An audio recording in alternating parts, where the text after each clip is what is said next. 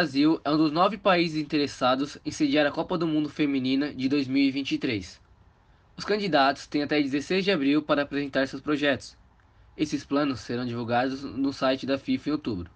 A escolha da sede está programada para este ano. De acordo com a FIFA, as federações terão até o dia 16 de abril para enviar um registro de licitação, um modelo claro de avaliação e um compromisso com a sustentabilidade e direitos humanos, para que a entidade máxima do futebol defina a sede do Mundial. Outros países da América do Sul estão na disputa: Argentina, Bolívia e Colômbia. As outras nações pelo mundo são Japão e Coreia, Austrália, Nova Zelândia e África do Sul. Nenhum dos concorrentes recebeu o torneio até hoje. É a maior lista de interessados desde o começo da competição, em 1991. A próxima edição da Copa do Mundo Feminina é na França, 7 de junho a 7 de julho, o Brasil está no grupo C e estreia no dia 9, contra a Jamaica.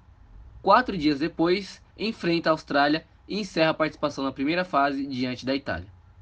De São Paulo, Rodrigo Araújo para a Rádio Fapcom.